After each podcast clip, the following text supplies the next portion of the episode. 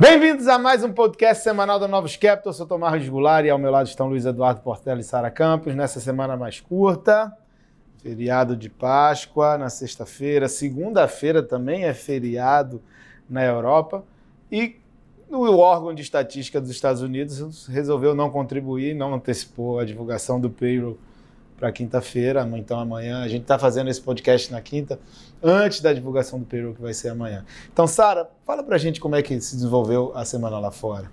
Bom, vamos lá. A semana ainda não acabou, mas é, todos, é, essencialmente todos os dados que saíram é, até agora, eles vieram piores do que estavam, do que o mercado estava esperando. Tanto quando a gente olha é, para a atividade, o ISM, tanto no setor manufatureiro quanto no setor de serviços, eles mostraram uma desaceleração no mês de março.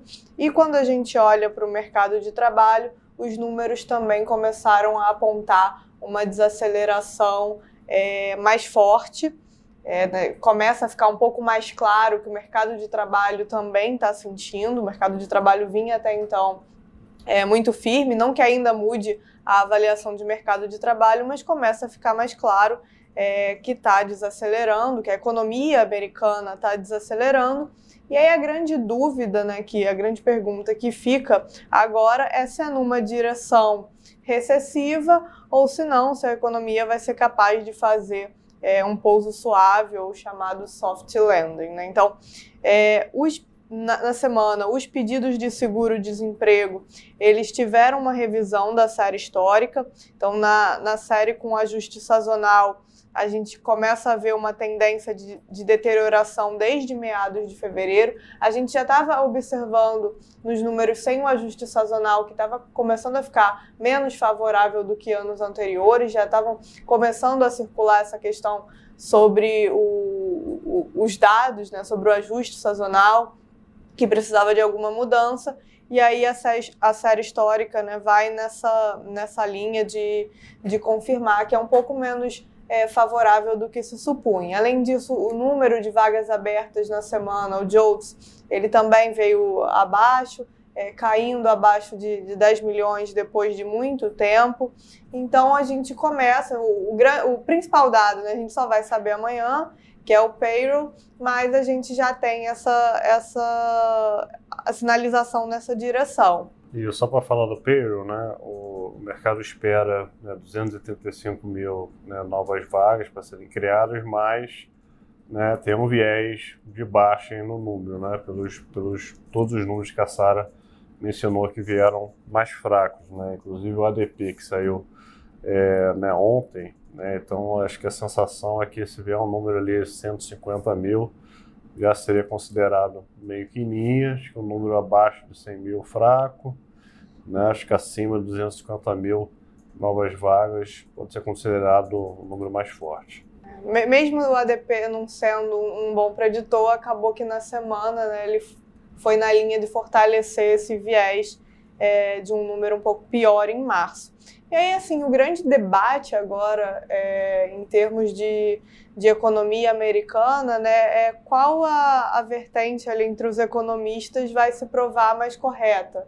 Se é mais na linha do Waller, que é do Fed, deu um discurso recente é, falando que o Banco Central ele pode trazer a inflação para a meta é, com relativamente pouco dano do lado do emprego, ou se quem é, se a teoria que vai ser a correta vai ser mais na linha do Summers, que vem argumentando que quando você olha para a história, né, você nunca, nunca aconteceu de você ter uma, uma desinflação com um aumento é, só pequeno ali da taxa de desemprego, como o Fed hoje projeta, um, subindo de é, ali cerca de 1% em relação ao patamar atual. Então, acho que esse é o grande, é o grande debate é, daqui para frente dentro da economia americana.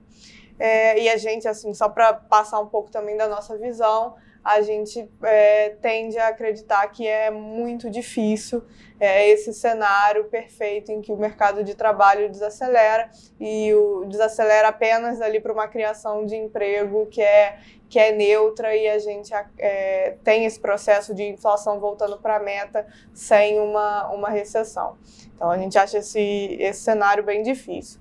e de outros bancos centrais no mundo. Um debate também é interessante, a gente viu essa semana as decisões dos, dos bancos centrais da Austrália e da Nova Zelândia. É, a Nova Zelândia surpreendendo para o lado ROX, é, subindo 50 bips, quando o mercado estava esperando só 25, e a Austrália dando, é, ficando mantendo o juro inalterado. Era até esperado é, pela maioria dos analistas que a taxa se mantivesse é, inalterada, mas a grande questão é, o, é como eles é, passam essa mensagem, qual é a função é, de reação por parte de, ca, de, cada, de cada um desses bancos centrais. Então, a Nova Zelândia se mostrando bastante preocupada, é, eles deram esse, esse 50, né, um aumento maior, por causa da preocupação do do canal do crédito, as taxas de juro a mercado, elas fecharam desde a última reunião e aí de alguma forma eles estavam preocupados com esse easing na ponta não passar é, a, a, mensagem ali para o tomador de crédito na ponta final. É, lembrando que o Banco Central da Nova Zelândia é o criador do sistema de metas, né? então ele surpreendeu aí o mundo, né, lá do MyRock, eu acho que o, que está acontecendo na crise de crédito né, né, global ali no, pelos Estados Unidos acaba atrapalhando né, os outros bancos centrais que precisam apertar as condições financeiras. Né? Acaba que os juros nos Estados Unidos fecha, fecha na Europa e acaba fechando é, é no mundo todo. Mas essa sinalização do, da Nova Zelândia foi, foi, foi bem forte. Né? Eles estão bem comprometidos aí, né? entendendo que trazer a inflação para baixo vai ser difícil, ainda mais né, sem as taxas ajudarem, né, sem a taxa de crédito aí batendo no consumidor. É, apesar da gente ter é, esse ter tido esse estresse recente, né, sempre válido lembrar que o aperto de crédito ele é intencional, parte dele, naturalmente, né, de forma gradual por parte dos bancos centrais, porque faz parte do canal de transmissão da política monetária. E aí, olhando pelo, pela ótica do outro banco central, né, da Austrália, é, a mensagem já vai numa linha totalmente oposta. A mensagem é de que eles estão dispostos a aceitar é, uma inflação elevada por mais tempo e um cenário em que a inflação ela converge né, em, em, direção à meta em 2025, mas mantendo os ganhos conquistados no mercado de trabalho desde a pandemia, é um cenário preferível. Ou seja, eles estão mais preocupados com o mercado de, de trabalho do que com a convergência de inflação mais rápida. Então, não vem tanta preocupação assim com perder as, as expectativas. Então, a gente pode ver que mesmo com uma semana curta, a gente teve, até agora, a gente ainda teve bastante informação e a gente ainda começou a semana no domingo com a OPEC anunciando os cortes de produção. É, foi uma surpresa, né? Então anunciaram é, de propósito, antes da reunião técnica que a OPEC ia fazer é, na segunda-feira. Então, é, tem dois, é, dois lados né, que a gente pode analisar. Né? Historicamente, quando eles cortam né, muito a, a, a, produção, dá um sinal de preocupação né, com, com a atividade, com a demanda né, por petróleo, por gasolina. Isso, historicamente, nos próximos meses se reverte até em preços é, mais baixos, mas o que a gente é, tem visto, né, por um outro lado, pode ser uma decisão política. Né? O, o, o, governo americano tinha anunciado que ia recompor as reservas de petróleo, né, ao redor de 70, né, de 70, o petróleo bateu 60 dólares. Eles anunciaram que não iam é, recompor agora as reservas, então isso criou aí um, um mal-estar com a OPEC. E né, eu acho que eles está tá vendo a reabertura de China, que pela primeira semana, né, os voos internacionais começaram a, acelerar aí um pouquinho mais, mais rápido. Acho que a demanda aí por querosene de aviação, né, gasolina vai começar a aumentar é, daqui para frente. Eu acho que a OPEC quis passar um recado para o governo americano que é, eles não vão tolerar aí, é, acho que um nível de petróleo é, bem mais baixo. Né? Os estoques estão começando a cair. Né, e a semana o petróleo terminou aí com quase 7% de alta, né, bem ali, apesar da piora que a gente viu né, em alguns mercados, né, Bolsa Americana, o Nasdaq caiu 1% na semana, o S&P 500 né, terminou ali no 0 a 0, caindo 0,10. Então as bolsas estão nesse cabo de guerra de ah, os juros fecham, é bom porque o juro é mais baixo, mas por outro lado os juros estão fechando porque a atividade está surpreendendo negativamente no cenário de recessão, é, está chegando é, é mais perto. Tá? A gente acha que né, com os dados se confirmando, vendo fracos, temos que olhar a inflação também, né? Semana que vem tem o CPI nos Estados Unidos, que vai ser muito importante. E a gente acha que a gente vai entrar nesse cenário de atividade mais fraco e inflação ainda alta. Né? Vai demorar para cair, vai precisar de desemprego, como a Sara falou. Né? O consumidor tem que sentir né, para essa inflação de serviços, principalmente, é, começar a cair.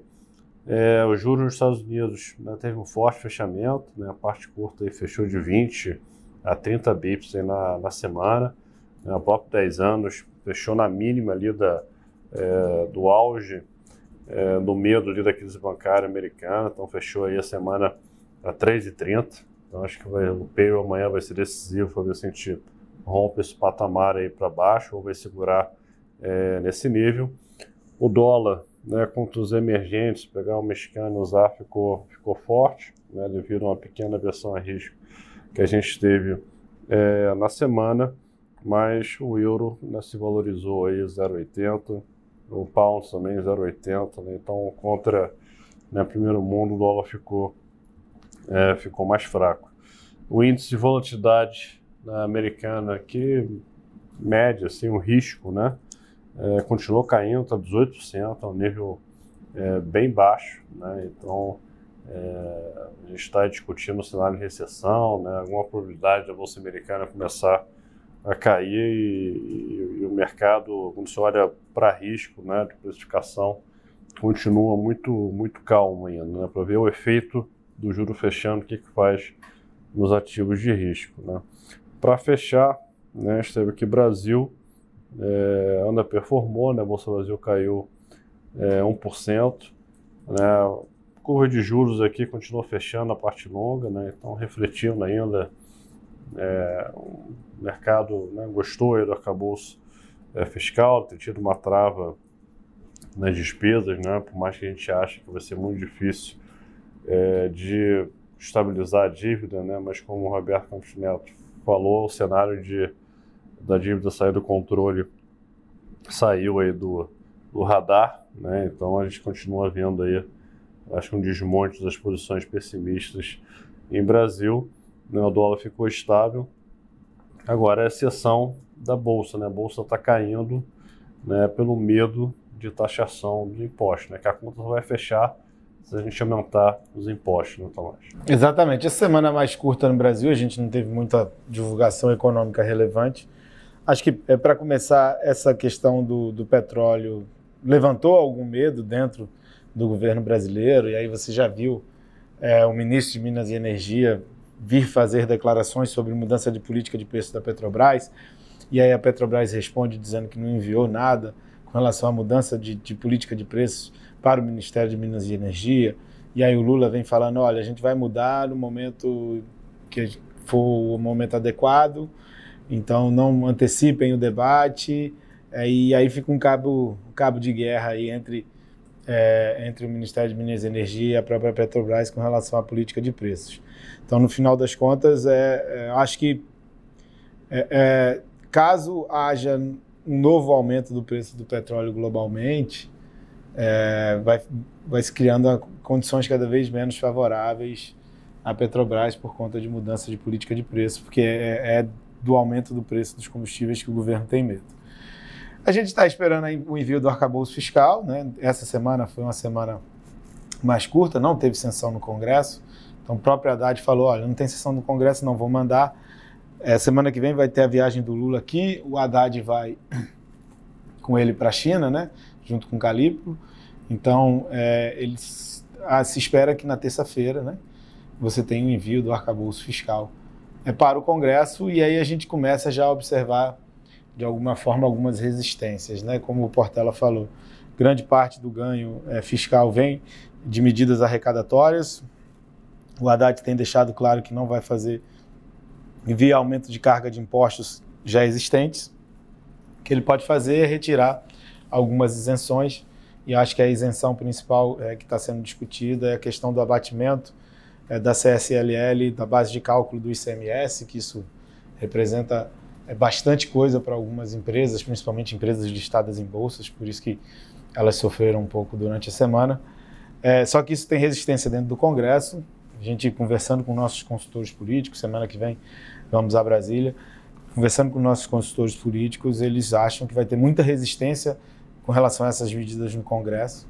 Estão achando que não tem que a probabilidade de você passar completamente essas medidas, que representa bastante né, da, do, do, potencial arrecadatório que o governo busca, é, é, é, a probabilidade de passar é baixa. Então a gente vai ter que ver quais vão ser as medidas todas que vão ser divulgadas e como é que isso vai tramitar é, dentro do Congresso. E a gente também teve a mudança no marco do saneamento, é, via decreto presidencial, mais negativo e o próprio Congresso também já respondeu, dizendo que vai é, lutar contra essas mudanças. Lembrando que foi um projeto de lei aprovado ano passado, é, muita coisa feita pelo próprio Congresso, né, pelo próprio Congresso, principalmente a Câmara dos Deputados, e o governo vem com um decreto presidencial e altera algumas regras. O Congresso não gostou e vamos ver como vai ficar essa discussão. Então, é, agora a gente está chegando na parte mais importante, né? Foi enviado o arcabouço, a gente vai ver os detalhamentos e vai ver quais são as, as, as reações dos congressistas. Lembrando que semana que vem tem IPCA, é super importante nessa questão é, de juro, né? Vamos ver como é que vem as aberturas do IPCA, como é que vão ser as reações ao arcabouço, como é que ele vai tramitar dentro do Congresso. Essas são as questões que o próprio Banco Central escreveu em suas comunicações é, para que ele comece a imaginar um cenário onde a flexibilização monetária pode ocorrer é, mais à frente. Então é isso, pessoal. Bom feriado, bom final de semana a todos. Até a próxima. Boa Páscoa a todos e até a próxima. Até semana que vem.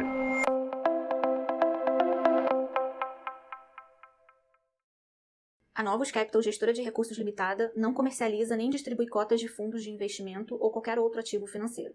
Este podcast não constitui uma oferta de serviço pela Novos e tem caráter meramente informativo.